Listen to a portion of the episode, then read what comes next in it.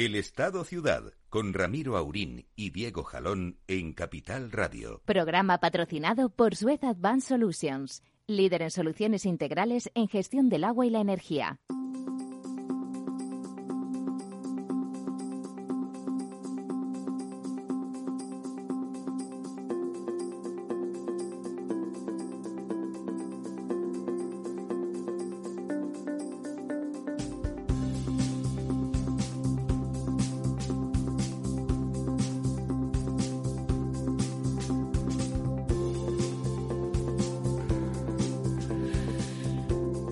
Bueno, pues buenos días. Aquí estamos otro miércoles eh, más, eh, último miércoles de, este mes de diciembre.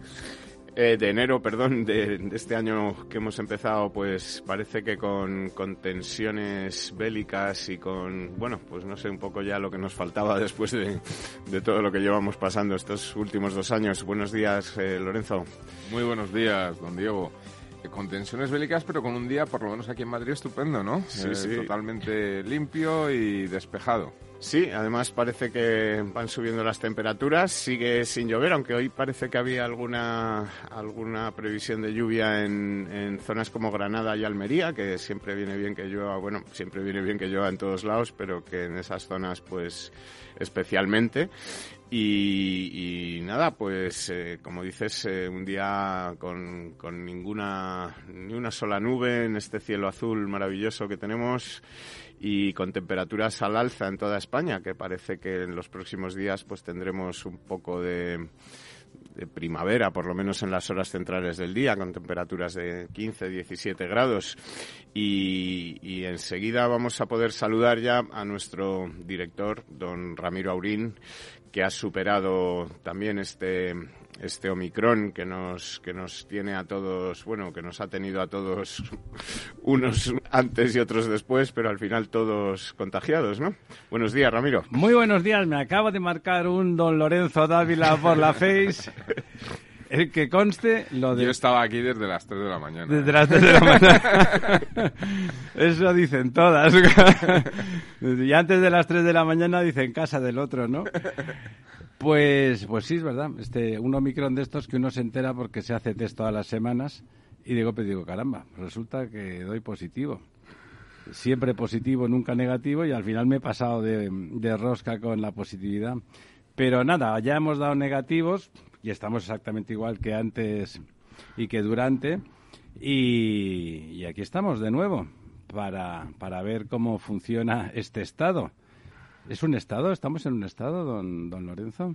Y yo creo que sí. Sí, ¿en un estado de buena esperanza o en un estado de embarazo? Eh, un estado, un estado en el sentido de estructura, en el sentido de, de, digamos, de envolvente, ¿no? Eh, sí que estamos en un estado, y además en un estado ciudad cada vez más. ¿Cómo se nota que es arquitecto? Acaba de no decir nada, pero ha quedado lo, de la envolvente sí que... Ha quedado monísimo, monísimo. Por favor, don Diego, está no, usted que, hablando. que lo de la envolvente sí que parece que nos están haciendo alguna que otra, sí. Pues siga usted, se había introducido el programa, no sé. No, estaba, estaba comentando precisamente por, porque ya sabe usted que a don Lorenzo le encantan estos días de, de cielos azules limpios, despejados. Frescos. Eh, frescos, que cada vez van a ser menos frescos. Por, a Dios gracias, si me lo permiten. A lo largo de esta semana, es decir, que vamos a ir hacia cada vez mejores temperaturas, por lo menos en, en las horas centrales del día, menos heladas también. Eh, bueno, que seguramente nos vendrá bien a la hora de, de no gastar tanto, tanto gas en las calefacciones, porque está el tema del gas complicado, ¿no? Muy malamente está la cosa. está el tema del gas muy complicado. Pues no sé, si quieres empezamos por comentar. Pero fíjate, eh, mm, don Diego, eh, lo digo pensando un poco en lo que comentas del gas y los cielos despejados y sin lluvias desde hace ya unas cuantas semanas, uh -huh. y no parece que haya habido un repunte de, de contaminación, ¿no? Eh, no, no, no hay amenazas de que empiecen a limitar velocidad en la M30 ha ni hecho nada viento. de esto. Tampoco mucho viento. Tampoco ¿no? mucho, no, también es cierto. Tampoco hace tantas semanas, ha ido lloviendo Sí. eh, poquito más o menos, pero ha ido lloviendo y eso limpia mucho, ¿eh? Sí, efectivamente. Y hoy, como, como comentaba antes, hay previsión de algunas lluvias en el, en el sur de España, en Granada, en Almería, en Málaga. Hombre, donde... En donde más falta hace, ¿no? Sí, en ningún lado viene mal que llueva, pero desde luego que, que, llueva por ahí, pues eh, es, eh, es siempre eh, de celebrar, ¿no? Eh, que llueva en Almería, pues que tampoco es una cosa habitual, eh, pues bien vendrá. Y toda la cuenca del Guadalquivir, la verdad es que está Efectivamente, la pues sí, mira, vamos a comentar si quieres el estado de los, pues de los embalses, que esta semana, por primera vez desde que hemos empezado el 2022, disminuimos la cantidad de agua embalsada. La verdad es que poco, pero algo baja, baja en 82 hectómetros cúbicos, que es un 0,15 ciento menos de lo que teníamos la semana anterior. Eh, y además, en un momento en el que normalmente o lo que es habitual es que suba eh, la cantidad de agua embalsada, no que baje, ¿no? Entonces, bueno, pues esto nos sitúa cada vez más lejos de la media de los últimos 10 años, que estaba en un 58,24 y estamos ahora en un 45 con 13, es decir, estamos 13 puntos eh, casi por debajo de la media de los últimos 10 años. Eh, un poco más cerca estamos de, de lo que eh, teníamos la misma semana del año pasado, que no fue, no tuvo un buen comienzo de año pero que fue precisamente a partir de esta semana cuando empezó a aumentar de forma exponencial o de forma muy eh, empinada no la, cuesta eh, o la curva eh, el año pasado fue en esta semana cuando empezó a crecer de forma muy notable la cantidad de agua embalsada. Vamos a ver si en los próximos días aunque de momento no hay previsión empieza a llover, pero de momento pues no parece que el principio del año sea muy muy halagüeño, ¿no? Por cuencas, pues eh, esta semana la verdad es que todas reflejan un poco lo que es el, el, total o la media general, ¿no? Bajan todas en cantidades pequeñas, pero bajan todas, ¿no? Baja la cuenca del Tajo, un 0,33%, pierde 36 hectómetros cúbicos, se mantiene exactamente igual que la semana pasada la cuenca del Guadiana y baja también 4 hectómetros cúbicos la cuenca del Guadalquivir, ¿no? que sigue pues en 28%, en 28,51 que son pues eh, cifras ciertamente preocupantes, ¿no? La cuenca del Ebro baja un 0,16, prácticamente en la media de lo que hace el total de España, la cuenca del Duero baja un 0,79 y tenemos que irnos hasta la cuenca del Miño-Sil para encontrar un aumento más o menos significativo de un 0,83, que son pues 25 hectómetros cúbicos más. También suben Júcar y Segura. Júcar muy poquito, dos hectómetros cúbicos y Segura tres hectómetros cúbicos. Qué cosas, ¿eh? Esas dos cuenquecitas que ahí siguen aguantando como un solo hombre. Efectivamente, y que además, pues eh, con la situación de Guadiana y Guadalquivir, hace ya muchos meses que han dejado de estar, digamos, en, zona de descenso, ¿no? Lo que sería la zona de descenso de, la clasificación, ¿no?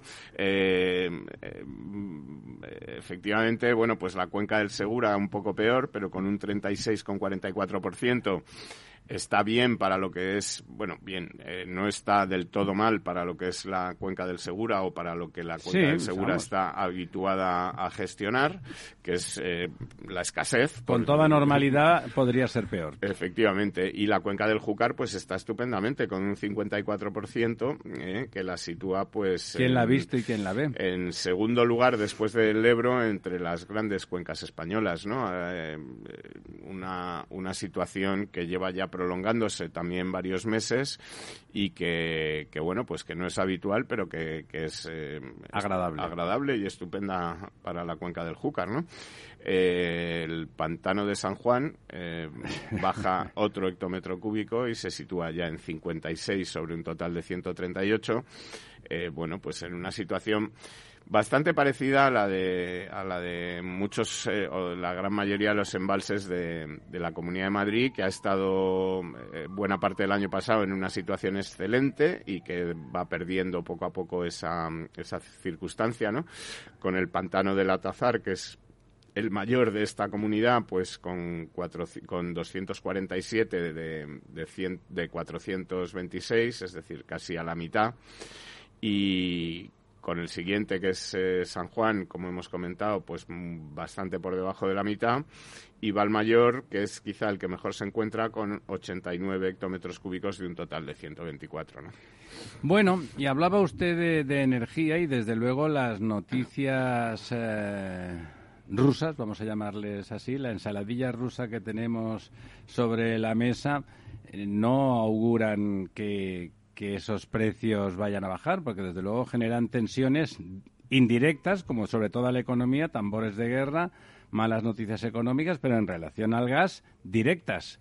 O sea, con lo cual esa... Sí, pues mira, solamente desde hace dos días ha subido un 20% el precio del gas. En dos días. Y lo que subirá, salvo que en la reunión que parece ser se va a producir este viernes, ¿no? Entre Francia y Alemania. Sí, pero no, incluso, incluso no yendo mal esa reunión, la distensión, la distensión no será inmediata, no será, como diríamos en catalán, flos, violos y rumaní, es una cosa floral y estupenda. Por lo tanto, esa inflación que usted no quería estructural, lleva camino de, enquistarse, De hecho, hay una noticia también que salía ayer en la prensa, eh, y luego me gustaría comentar otra más, pero con respecto a la inflación, que salía el secretario general de la UGT eh, comentando que iban a solicitar una subida salarial del 5%. Con lo cual ya la estructuralidad de la inflación... se consolidara de alguna forma, eh, la inflación empieza a tener visos de estructural había cuenta de la subida de materias primas que han habido, etcétera, ¿no? Es decir, este es el gran peligro que había y bueno, si es así, la espiral inflacionista arranca. Eso, es un problema serio. Un problema serio de verdad, ¿no? Porque todo el endeudamiento general del país, claro, tanto público como privado, supone una pérdida de competitividad en los mercados internacionales importante es verdad también que eh, las empresas españolas más exportadoras, las más competitivas, digamos que la carga salarial es menor, son más tecnológicas, es decir, ya, pero eso en relación al, común. Pero sí que es verdad que es un problema serio. De todas formas, hay otra noticia que también salió ayer que me parece muy interesante y me gustaría comentar, de estas que les gusta, que les gusta, que le gusta mucho a don Diego. Y es un informe, un informe que ha realizado la consultora McKinsey eh, eh, estos han hecho una evaluación y además esta gente, bueno, pues tiene gente gente seria, ¿no? Que, que, hace números y sabe sumar, como, como tú dices. sumar y restar, sí. sumar y restar. Han hecho un informe en el que han eh, dimensionado que el coste si queremos conseguir el cero emisiones, el objetivo este de cero emisiones para el 2050, sería un coste de unos tres, aproximadamente 3 billones de euros, de billones españoles, son en el informe, como se hace en Estados Unidos, es 3,5 trillones de dólares. Más de dos veces el PIB español. Sí, como 2,6 veces el PIB español, pero fíjate que ellos meten otros ratios comparativos que son muy interesantes, ¿no? Eh, eso representaría algo así como el 25% de toda la recaudación tributaria del, del mundo de todo lo que se recauda en la suma de todos los estados, el 25%, ¿no? O dicho de otra Eso es porque hay países que recaudan menos que España. Es lo que le estaba me ha leído, don Diego me ha leído el pensamiento. O, en otros términos, suponiendo que vamos a establecer una hipótesis de que fuese más o menos equivalente la recaudación en todos los países, eso implicaría una subida impositiva del 25% para poder hacer frente. Para poder financiar eso, para claro. Poder financiar esto, ¿no? Entonces, bueno, pues. Pero, ¿qué, es, lo, ese, ese dinero tan importante, a qué corresponde? ¿A la inversión necesaria para.? Bueno, a la inversión necesaria para poder llegar a esto, a todas las infraestructuras que son necesarias para poder acometer un proyecto de este tipo. Si es que este es el problema, ¿no? El, proyecto de, cero... de cero emisiones, es decir, la electrificación, digamos. Pero cero emisiones en las casas eh, ¿O cero emisiones en general? Cero emisiones en general. Es decir, el proyecto de alcanzar cero ah, emisiones. invernadero, claro, sí. sería un efecto en el cual hay que electrificar todas las industrias, todas las, las viviendas, todos los vehículos, todos los transportes y además no solo electrificarlos, sino que las fuentes energéticas de, que alimentan esa electrificación. Habría que electrificarlas también y valga. Claro, pues sean renovables. y habría que ver cómo se establece todo esto y, bueno. Eh, ¿Eso en qué plazo? ¿Eso haciéndolo en qué plazo? No, en 2050 esto es anual. Sí, sí. son gastos anuales. A eso sería lo anual. Cada año. Qué No, barbaridad. si fueran 3, billones de, de euros de aquí al 2050, que son veintitantos euros y tal, Sería es un coste más que asumible, ¿no? El problema es que esto es un gasto... Lo demás que asumible, dígalo por usted, pero vamos, más No, asumible. hombre, pero eh, estamos hablando de gastarse el PIB de España 2,6 veces el PIB de España cada año. Cada año. anual. Entonces, bueno, pues esto, esto es un gasto más que significativo, ¿no?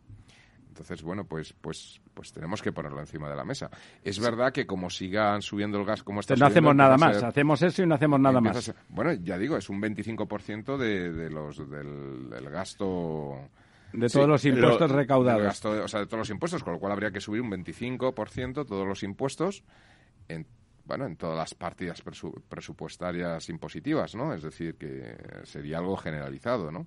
No, yo lo que creo que es importante, precisamente como tú comentas, es que esto hay que decírselo a la gente. Es decir, que, que está muy bien hablar de cero emisiones, eh, pero hay que explicar cuáles son las consecuencias, los costes y, y- y qué es lo que nos va a costar llegar hasta allí y que la gente lo tenga claro. Es decir, que no se sorprendan fíjate- luego cuando, Fíjate que habría que hacer un número cosas. gordo... cuando donde luego pasan cosas, ¿no? Habría que hacer un número gordo muy básico. Un- Una persona que gane, pongamos, eh, una unidad tributaria que gane, pongamos, 30.000 euros al año. Un precio, un salario más que el medio, pero digamos... No se me ponga es- tecnócrata, llámale persona, es mucho mejor que unidad tributaria. A mí me mira usted, me llama Bueno, unidad tributaria ser- y me vengo arriba, ser- ¿eh? Podría ser una familia, podría ser... Pongamos 30.000 euros de ingresos. Que estos 30.000 euros de, de renta provengan del trabajo.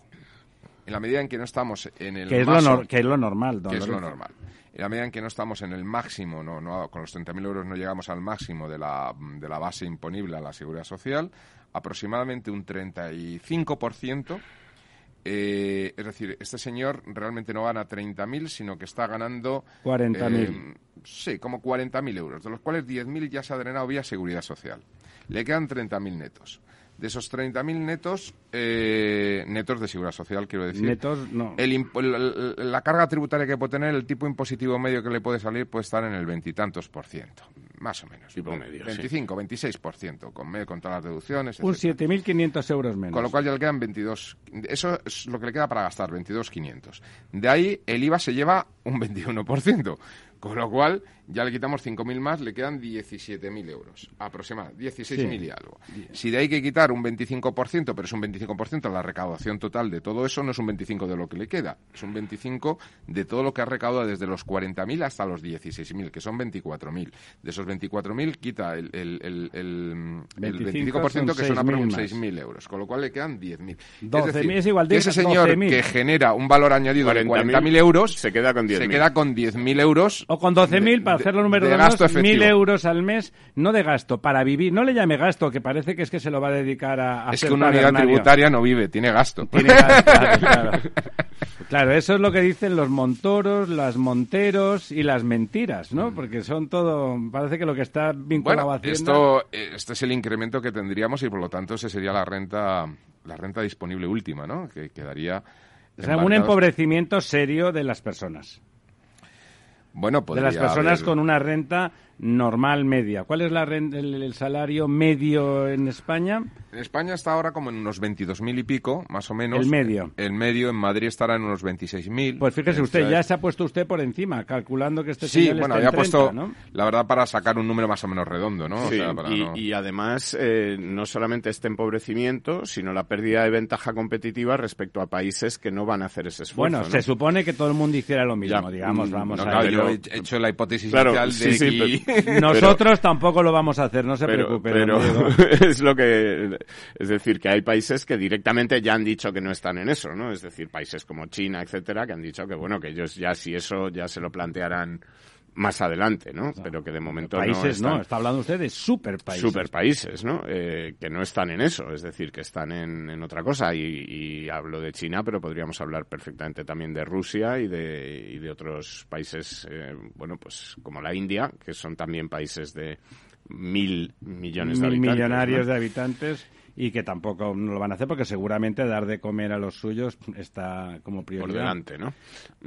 Habría que quizás ser más realistas no perder de horizonte el, horizonte de, descarbonizar, el horizonte de ir bajando seriamente las emisiones, pero empezar a hablar de procesos lógicos y basales, ¿no? El problema de, este, este proceso de cambio está, fíjate, no tanto en la fuente energética, también hace poco salía un reportaje en La Vanguardia, creo que era muy interesante, sobre el, nuevo el minisol este que quieren hacer, o sea, el tema de la fusión nuclear yo no tengo ni la menor duda de que de aquí al 2050 ya haya una tecnología real que pueda realizar fusión No lo sé, es difícil. La fusión nuclear es científicamente Bueno, pero ha habido en los últimos años ha habido avances, saltos cualitativos muy importantes. Aunque así fuera, es decir, bajo la hipótesis de que se hace esa fusión nuclear que es totalmente limpia, sin problemas, prácticamente inagotable, en fin, un poco la panacea. Sí, la panacea. Nunca, ha existido la panacea, o sea que vamos a suponer que tampoco ahora. Bueno, pero, bajo la hipótesis de que así fuera, y tenemos esa energía O sea, el Atleti gana todo. Gratuita. bueno, no es tan complicado. Eso no es gratuita, etcétera, etcétera. Eh, habría que hacer la inversión en canalizar luego toda esa energía, que este es el problema, ¿no? Es decir, que no estamos preparados desde el punto de vista de las infraestructuras para poder movernos todo con una fuente no, energética. Pero mire, don, don Lorenzo, está bien, a mí, a mí la fusión nuclear también me parece una opción de futuro no sé si será la panacea, pero seguro que mejoraría mucho las cosas. Eh, para hacer una transición seria, que, los derivados del petróleo y los hidrocarburos son un problema desde el punto de vista ambiental, lo sabemos desde que yo era pequeño, ¿no? Desde que yo era pequeño es evidente que contaminan el aire, que son malos para los pulmones, que todo ese rollo, que es estrictamente cierto. Hace 50, 60 años que eso está claro.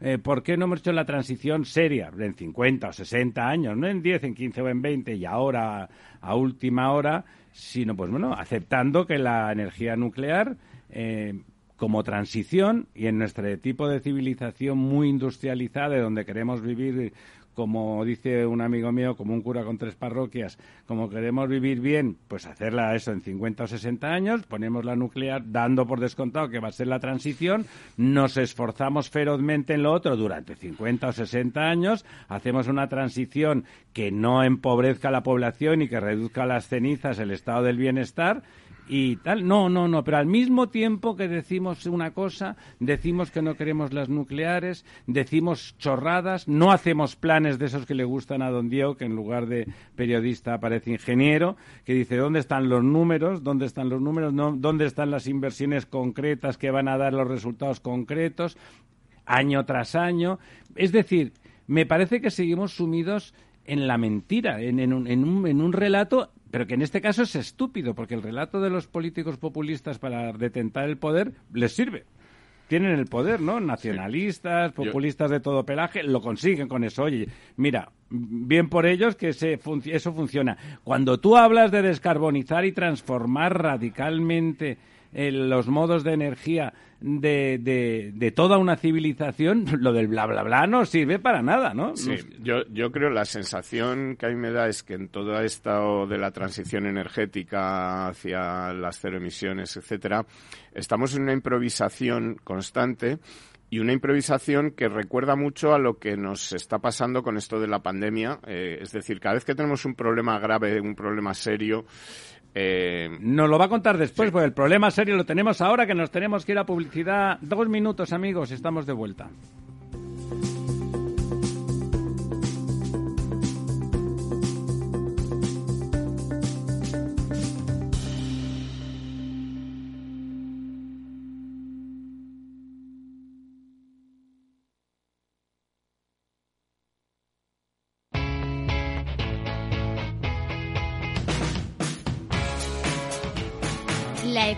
Despierta.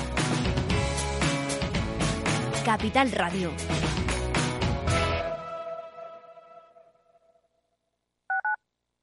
Capital Radio Madrid 105.7 Gráficas Naciones. Más de 50 años de experiencia en el sector de las artes gráficas. Apostamos por la última tecnología tanto en impresión offset como en digital y gran formato. Realizamos todo tipo de impresión. Tarjetas de visita, folletos, libros, vinilos, decoración y montaje de stands. Más información en el 91 629 2145 o en gráficasnaciones.es. Esto te estás perdiendo si no escuchas a Luis Vicente Muñoz en Capital, La Bolsa y la Vida. Xavier Ferraz, profesor de ESADE. La COVID eh, ha sido una especie de máquina del tiempo, ¿no? Nos ha situado no en 2021, sino en 2031 a nivel de, digitalización. Lo que tenía que haber pasado pues en 10 años eh, ha pasado en 10 meses. No te confundas. Capital, La Bolsa y la Vida con Luis Vicente Muñoz, el original.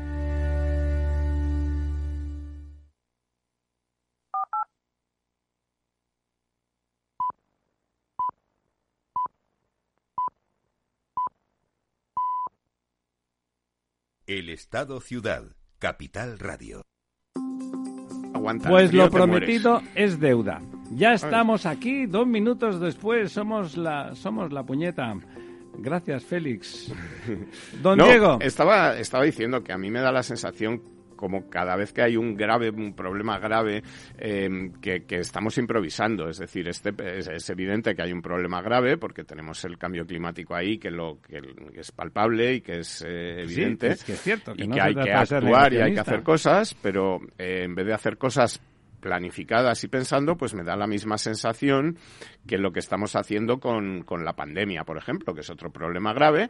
Y entonces un día decidimos que a los cuatro, a las cuatro semanas de tener el Omicron hay que vacunarse y al día siguiente que a los cinco meses, pero mm, de un día para otro. Es decir, que que estamos improvisando, ¿no?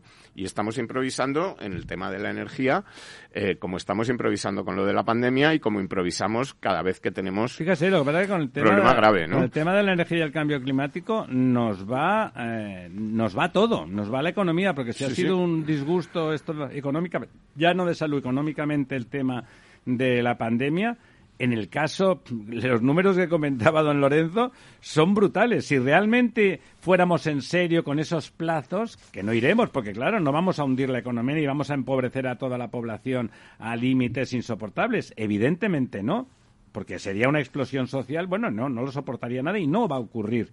No va a ocurrir, por lo tanto están diciendo mentiras. Claro, y es que además estamos basando todo en, energías eh, solar, eólica, etcétera, que, está muy bien, que funciona y que necesitan un 25, un 30% de energía basal permanente, no como ellos. Pero, claro, o, más, porque depende de la época del año, ¿no? Es lo que comentábamos ahora en, en la pausa publicitaria, que yo, por ejemplo, en casa, que tengo sí, placas porque ustedes pensarán que don Diego, que siempre está dando la vara, eh, no es muy partidario. De aquí de los tres, el que, el que pone más cara de rancio, pero el único que de verdad tiene, tiene una instalación sensiblemente renovable en su casa es don Diego. Sí, pero lo que, le, lo que os estaba comentando en, en, la publicidad, ¿no? Que, que, a ver, que en verano la energía solar, pues efectivamente eh, funciona la mayoría de los días. ¿Cuánto le da en verano a usted la energía pues, solar? A ver, a mí me, sobre un total de, de 4,5 kilovatios que, que puedo producir, pues en verano hay durante varias horas al día, durante muchos días, que se está produciendo prácticamente el máximo, ¿no? Y, digamos que que hay un, un, excedente, ¿no? Incluso que, que se vuelca a las redes. claro. Eh, pero claro, en invierno la situación cambia radicalmente, ¿no?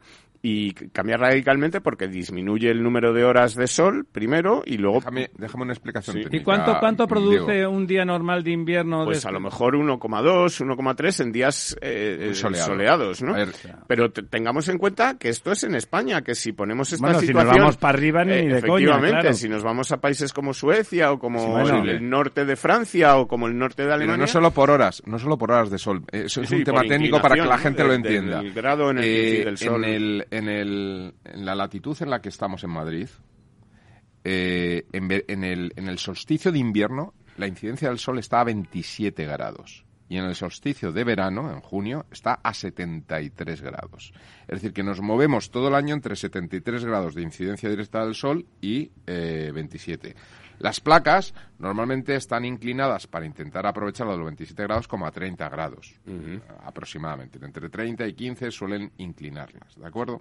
Pero claro, ese tipo de incidencia, digamos, que se produce, es una incidencia que efectivamente disminuye mm, pues a la cuarta parte. A la cuarta parte. Probablemente. O a veces incluso menos. O sea, que es muy variable, que es muy variable en una palabra. Muy variable. Y lo mismo sucede con el viento. Es decir, que aquí tenemos zonas, eh, bueno, pues en, todo el, en, Aragón, etcétera, donde hay días de mucho viento, el cierzo, etcétera, y hay grandes instalaciones eólicas. Cuando uno va de Madrid a Zaragoza las puede ver justo al lado de la carretera, ¿no? En todo lo que es eh, eh, la muela, etcétera, tal. Y, muchas veces, si usted viaja a menudo por esa carretera, pues verá que están paradas. Es decir, que hay, días que no hay viento. Hay días que no hay viento, ¿no? Y, entonces, si solo basamos nuestra energía eh, en esas dos... Eh, Vectores, En estas dos fórmulas o en estas dos, que es el solar y el eólico, pues habrá muchos días en los que no tendremos energía. Y como no tenemos una forma de acumular esta energía, una forma eficiente de acumular lo que se genera los días que hay sol. Ni eficaz ni eficiente. Ni eficaz ni eficiente, ¿no? Para los días que no hay, pues eh, evidentemente necesitamos otra otras formas. otras formas de generación y, y como estamos negando la mayor, es decir, estamos diciendo no a todas esas formas alternativas de generación, incluso algunas de ellas cero emisiones, como es el la hidroeléctrica, por eh, ejemplo, y la nuclear. Y, y, estamos diciendo que no también aquellas que aunque contaminan, contaminan menos, como es el gas natural, pues al final eh, acabamos eh, o en el carbón o, quedándonos sin luz en casa. Pero y lo bien que se queda cuando en Europa viene el francés y algunos otros y dicen, oiga, lo de las nucleares y el gas es necesario y entonces llegamos nosotros y nos alineamos con los daneses y con los más estupendos de Europa y decimos, no, nosotros no queremos nada de eso. Si hay que pasar frío, se pasa frío y hacer puñetas. Sí, y además que son energías, como comentaba antes, eh, la eólica, la solar, que, hombre, sobre todo la solar, la eólica es más variable, pero que, que eh, funcionan sobre todo cuando más falta hace en la energía, o sea, funcionan mal cuando más falta hace la energía. Que es en invierno, Que es en invierno. Y, y digo más falta hace en el sentido de sobrevivir, porque al calor uno puede, mm, digamos, pasarlo sin aire acondicionado y no se muere, ¿no? Tiene calor, pero no se muere. Con el frío se muere pero uno. de frío se muere uno. Es decir, que, que ahí eh, no es que sea necesario, es que es imprescindible, ¿no? Es decir, tener calefacción es... No es que sea deseable, es que es imprescindible. efectivamente, ¿no? Mientras que, bueno, hombre, el aire acondicionado sí está bien, es, eh, hace la vida muy agradable, pero hemos vivido muchos años sin aire acondicionado y no pasaba nada, ¿no? aquí el problema es que esta conversación que estamos teniendo aquí, que es estrictamente sensata a partir de los datos de un cojo informe de McKinsey muy bien documentado, eh, inmediatamente el entorno del griterío nos llamaría negacionistas. cuando ninguno de los tres somos negacionistas, estamos convencidos de los perniciosos efectos del cambio climático, pero estamos pidiendo seriedad seriedad y realismo. Vamos a ver cómo lo hacemos y vamos a enfrentar, vamos a hacer que sumen las energías y no poner cara de, de, expectativa y de adolescente diciendo, bueno, no, ya inventaremos algo. No, no, no inventaremos algo. Nos moriremos de frío o tendremos un problema económico gravísimo o va a ser todo mentira, que es lo que es. Porque ¿usted cree que esta conversación es tan complicada de tener entre personas que tienen la responsabilidad de gobierno? Yo creo que no. ¿Usted lo cree, don Lorenzo? A ver, yo, yo creo que se están cometiendo algún que, algún que otro fallo de planificación.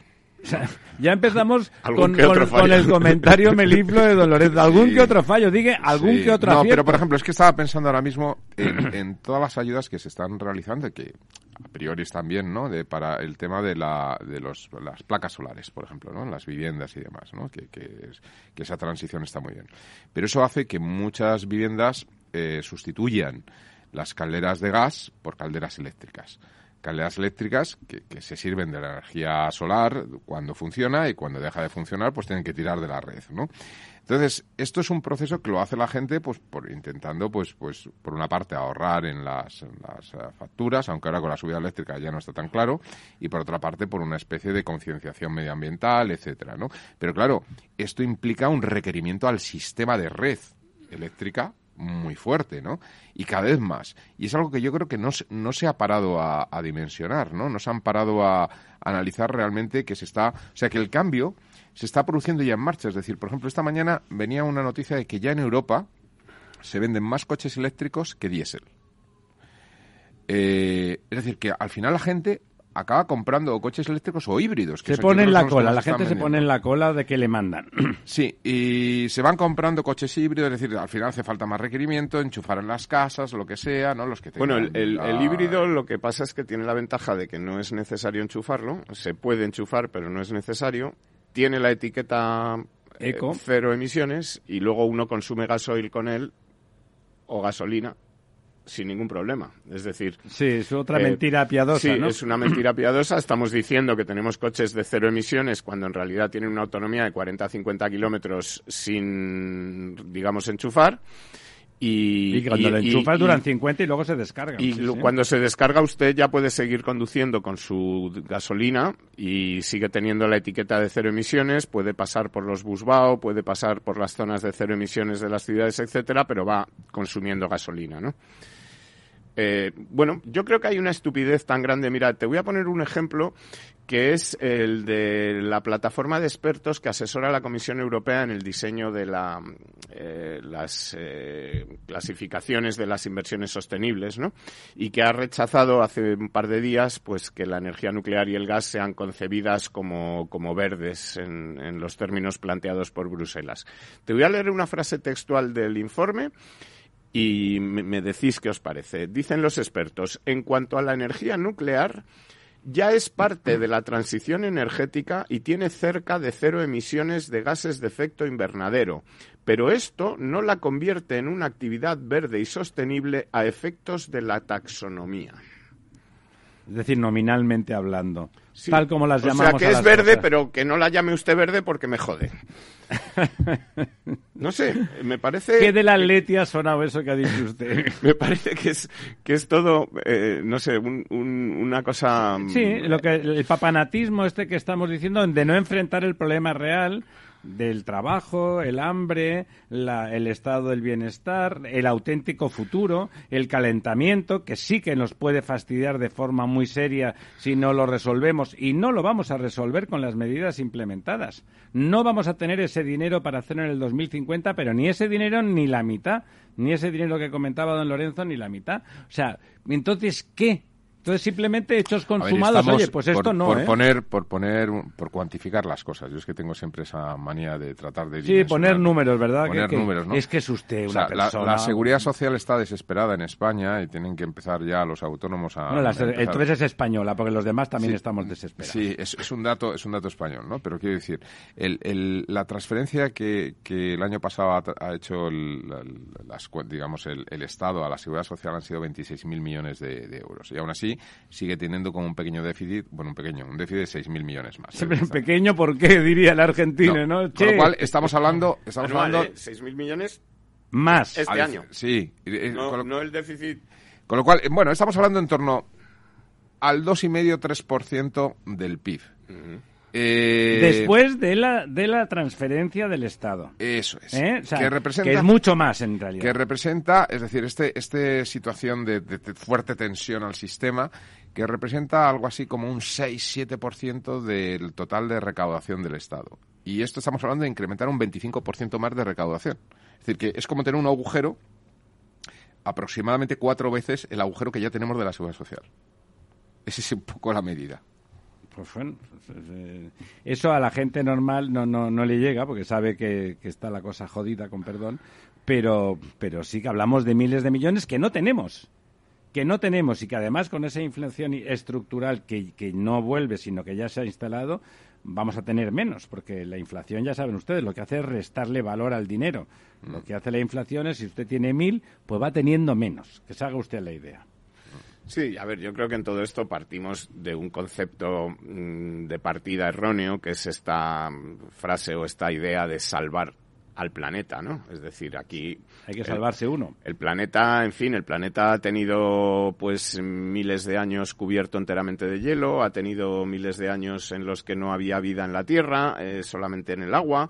eh, en fin, el sí planeta, el planeta Se salvará, somos nosotros los planeta, que nos vamos a eh, Es salvar. decir, aquí la cuestión es cómo nos salvamos nosotros, ¿no? Y, y- y si ponemos el foco en salvarnos a nosotros, pues, Salvaremos al planeta. nos daremos cuenta de que bueno, que el planeta, pues en realidad al planeta le da igual estar cubierto de asfalto o tener mucho CO2 o tener poco CO2. El planeta ni siente ni padece. Es decir, los que tenemos que salvarnos somos nosotros y tenemos que ver cómo convertimos el planeta en un... En habitable. En habitable, pero habitable quiere decir que podamos habitar, que podamos vivir, que podamos calentarnos, que podamos comer, que podamos desplazarnos, que podamos hacer las cosas que, que Ser queremos una hacer. ¿no? civilización y no unos animalillos que están por ahí. Efectivamente, entonces si quitamos, eh, claro, la variable humana, pues oye, salvar el planeta es muy fácil. Desenchufe usted, apague todas las cosas y, Apague. y ya está. Apaga es decir, y vámonos. apaga el, el interruptor y se han acabado las emisiones y se han acabado todas las cosas. Pero, También nosotros. claro, También la civilización y volveríamos a un estado de salvajismo. En fin, y y, de bueno, pues eh, mira, ya en esta carrera en la que estamos, eh, aparte de que sigue subiendo el gas, como hemos comentado, sigue subiendo el petróleo, eh, pues no contentos con que esto ya les produce mayor recaudación en, en- Hacienda por el, el hecho de que sí, como es un más porcentaje, claro. eh, pues, pues recaudan más. Pues bueno, los expertos eh, que tiene Hacienda trabajando para su reforma fiscal eh, que quiere poner en marcha en 2023, eh, lo que están diciendo ya es eh, poner nuevos impuestos o más impuestos a los carburantes. Hasta ahora se hablaba del gasoil pero ya también eh, se piensa en la gasolina. Es decir, que mm, la idea para solucionar todo esto es más impuestos. Esto Es para decir, recaudar más, para depende- recaudar depende más. De, la, de la elasticidad de la demanda. Sí, y ser claro, claro. y así entonces esos 12.000 euros que Que- le que sí, quedaban que al si señor suben que ganaba deja la gente 40.000, de pues si se le quedan En- en, en si se le quedan en 11.500. 11 o en, o en 10, No pues digo, mira, si suben mucho, pues la mejor. gente deja de coger el coche y ya recaudan menos porque no se mueve, ¿no?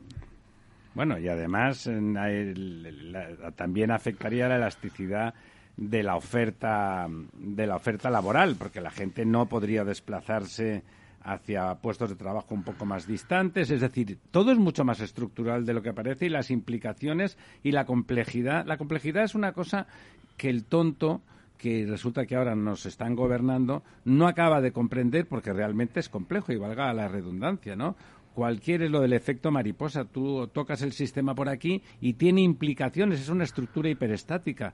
¿Cómo afecta la última viga una carga en una punta? No es evidente. ¿eh? El sistema complejo, no, las cosas no son tan evidentes. Entonces, no se asiste a una esta ceremonia de a ver quién queda mejor mientras no se hace nada de verdad efectivo lo complejo porque realmente resolver el problema en el medio plazo en serio en un, en un tiempo viable no en estos 25 o 30 años que plantean ellos sino en realidad en 50 como mínimo y entonces ¿por qué cuando empezamos a transformar eh, los segundos 25 años, los primeros 25 sufriríamos como ahora, pero transformándonos a una velocidad real, que es la que vamos a hacer, ¿eh? la real, porque lo que no puede ser, no puede ser y además es imposible, que decía el torero. Pero los otros 25, como estos, 20 estos primeros ya se han producido y han habido cambios, el cambio es mucho más exponencial y mucho más rápido. Lo que no se dan cuenta es que no, porque para, para cambiar las cosas en 25 o 30 años, el cambio en estos 10, 15 primeros tendría que ser de una brutalidad que es imposible absolutamente. Entonces lo que pasa es que vamos a exigirles a nuestros gobernantes, a los de todo el mundo, que dejen de decir chorradas y que hagan planes serios, viables y asumiendo decisiones que a, alguien pueden no gustarle. La nuclear, yo puedo entender que a alguien que tiene cerca una central nuclear le inquiete, porque si pasa algo, pues lo puedo entender, porque el miedo es libre y oye, pues, eh, pues ¿por qué no? Pues al mismo tiempo no hay mucho más, no hay ma- no hay mucha más solución.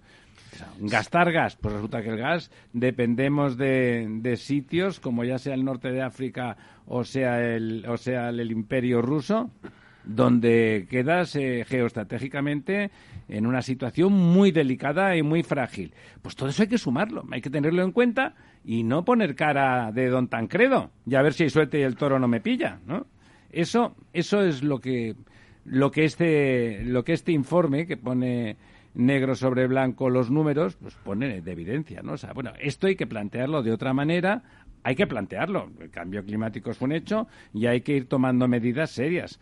Eh, pues es lo mismo que el otro día había unas grafiquitas que había hecho algún ingeniero de cómo ah, si tú intervenías en unas rieras importantes haciendo unas intervenciones, se reducían los efectos de las inundaciones torrenciales de forma al 95%, se reducían. Eh, bueno, pero no es lo mismo, claro, tenías que poner una serie de barreras y ese cauce se desnaturalizaba. Pues sí, pues sí, pero resulta que había un montón de gente abajo y todos diciendo, oh, pero ¿por qué se han instalado? Oiga, ya están instalados. Si quiere usted haga un plan a 50 años, vaya comprando las casas, las va quitando y mientras tanto tiene que hacer eso. O sea, no lo de negar y poner cara de susto y lo de poner cara de qué es lo que nos gustaría, algunos, pues me parece fuera de la responsabilidad de un gobernante. Y si quieren, yo creo que ha estado bien esta discusión que los señores de McKinsey nos han propiciado hoy, pero don, don Diego, si quiere usted acabar de repasar los temas de la semana, pues está bien que si no se nos queda todo en el tintero. Bueno, pues mira, hay una noticia eh, que ha publicado el New York Times eh, que me ha llamado bastante la atención y, que además me parece muy interesante en, varios aspectos. Os la explico y si queréis eh, la comentamos. Eh, el Ayuntamiento de Nueva York, que está preocupado porque la subida del mar puede acabar mm, ah, dañando seriamente la isla de Manhattan, ha puesto sobre la mesa una propuesta para ampliar su suelo en unos 700, eh, eh, en unos 7,12 kilómetros cuadrados, ¿no? que es casi la misma superficie para que nos hagamos una idea de lo que ocupa pues el, distrito de Leixample en Barcelona, ¿no? sí, que no es eh, mucho entre nosotros. Sí, se trata de, de, alargar, digamos, la punta sur de la isla de Manhattan como unos 4 kilómetros hacia el sur eh, y ensanchándola como un kilómetro. Eh, sí, absorbiendo alguna de las islas pequeñas que están abajo. Entonces, eh, bueno, pues la ciudad además con esto, aparte de resolver el tema del, del cambio climático, de la amenaza climática, de que, ya se ha visto que ofrecer una barrera al crecimiento del nivel del mar. Con, con los huracanes Sandy que se produjo en, en 2012 y el que se llamó Ida, como llamaban a Ada Colau algunos... Eh, no, Ayuso, Ayuso. perdona, Ayuso algunos... No, es que estaba pensando en Ida y digo, claro, Ada Colau. Eh, en, en 2021 eh, el huracán Ida, pues demostraron que los barrios bajos de la ciudad de Nueva York pues, tienden a inundarse en situaciones de meteorología extrema, etcétera, y el temor de, que esas crecidas vayan a ser cada vez más frecuentes. Pero es que además eh, Nueva York tiene un grave problema de, de vivienda, ¿no? de, eh, habitación. La ciudad aumentó en 500.000 habitantes en, en, los últimos 10 años y solo se construyeron 100.000 nuevas casas, pues básicamente por un problema de espacio, ¿no? Entonces esto que aunque parezca que suena un poco a ciencia ficción, pero que ya hemos visto pues que se ha hecho en muchos otros países. No, es viable eh, completamente. Islas artificiales, ganar terreno al mar, bueno, Holanda vive de eso, pero es que además Manhattan prácticamente el 50% de su terreno actual ya ha sido ganado al mar, es decir, que, es una práctica, digamos, habitual en esta, en esta isla. Y, bueno, pues es un proyecto interesante porque además se pone sobre la mesa pues em, una cooperación naturalmente público-privada como es eh, habitual en, en Estados Unidos, es decir, sería la la financiación privada la que, claro, la que hacer después vivienda encima. Para hacer todo esto, efectivamente, los nuevos terrenos podrían albergar 180.000 viviendas en las que puedan vivir unas 250.000 personas y que, bueno, pues la ocupación y urbanización de estos terrenos pues financiaría, eh, digamos, la, obra, ¿no? Pensemos que 180.000 viviendas en Manhattan, pues a, a menos de 700, 800.000 euros o dólares no sería cada vivienda, estaríamos hablando pues de, de 160.000, 150.000 millones de, de, dólares, eh, que son, digamos, una cifra pues, importante. importante y que permitiría llevar a cabo eh, bueno, pues esta, esta obra. Esta obra, ¿no? Y pondría al mismo tiempo, pues como decimos, suelo a disposición. Eso, es, eso es una medida de adaptación al cambio climático que en lugar de cogerla por el lado negativo, se coge por el lado positivo, ¿no? es decir, cómo podemos aprovechar la, convertir los riesgos, convertir las eh, situaciones extremas en oportunidades, ¿no? Eso que eso que los eh, que los chinos y los japoneses tienen en su refranero, ¿no? O sea, las, son las mismas palabras, las prácticamente las de oportunidad y las de crisis, ¿no? Una crisis siempre es una oportunidad de transformación que hay que, convertir, o sea, tú vas muy rápido por el río, no puedes parar, vas a favor de corriente, intenta navegar eso y aprovecha para ir más deprisa, ¿no?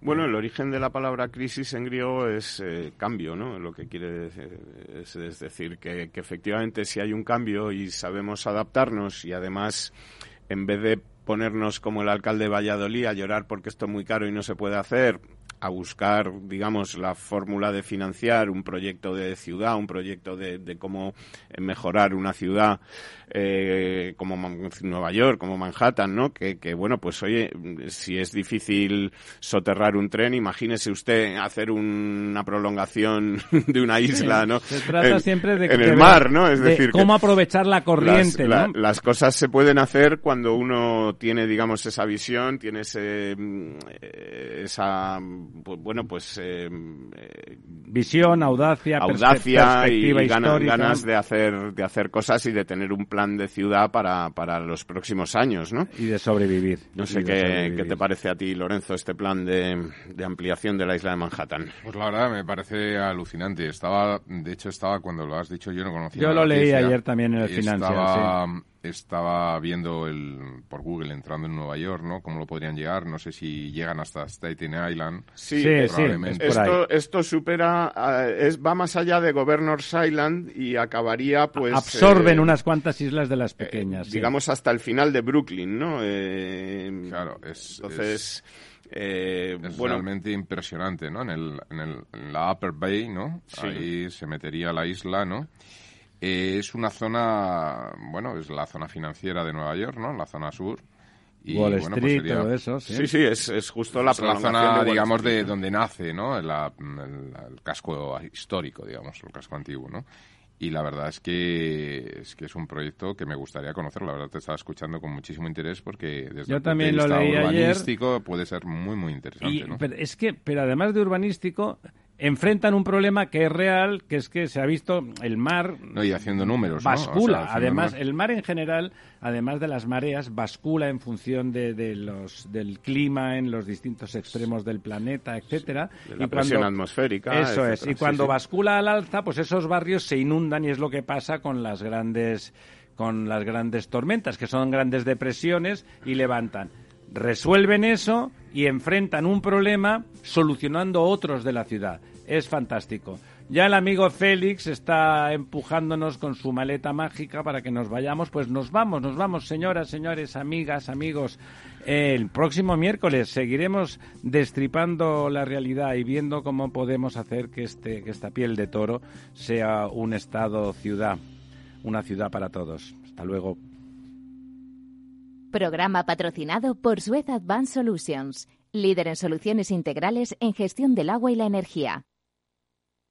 Ser una empresa Red Infinity es disfrutar de la mejor conexión de fibra, es tener voz y datos ilimitados, es contar con centralita virtual para no fallar nunca. Porque nada puede parar tu empresa, con Red Infinity disfruta de todo eso y mucho más, ahora con un 30% de descuento. Llama gratis al 1500. Vodafone Business. Together we can. Capital Radio. Al mal tiempo, mala helada. El cambio climático lo ha cambiado todo y los riesgos son más y más imprevistos, como las lluvias, las heladas o el pedrisco. Por eso necesitas un buen seguro agrario que garantice tu tranquilidad. Y ahora es el momento de contratar tu seguro de frutales. Agroseguro. Trabaja sobre seguro. Tu radio en Madrid 105.7, Capital Radio. Memorízalo en tu coche. Si te gusta la cocina gallega de siempre, en el Mesón Gallego 1 y el Mesón Gallego 2 encontrarás los mejores pescados y mariscos de las costas junto a recetas de la Galicia interior, además de las carnes de Sanabria y los mejores embutidos de Zamora y nuestra terraza. Te esperamos en la calle Muller 35, teléfono 91 579 3623 y en la Plaza de la Remonta 13, teléfono 91 579 0769. Una recomendación del programa gastronómico Mesa y Descanso. Capital Radio existe para ayudar a las personas a formarse y conocer la verdad de la economía. Los valores que Capital Radio defiende son la verdad, la libertad y la responsabilidad. Capital Radio es una empresa independiente que no se identifica con ideologías políticas. Capital Radio está aquí para ayudar a las empresas a comunicar cómo crean valor. Capital Radio apuesta por empresas sostenibles, transparentes y comprometidas con la sociedad. ¿Y tú? ¿También quieres trabajar por un mundo mejor? Aquí tienes tu sintonía. Capital Radio, con la gente que aporta y no se aparta.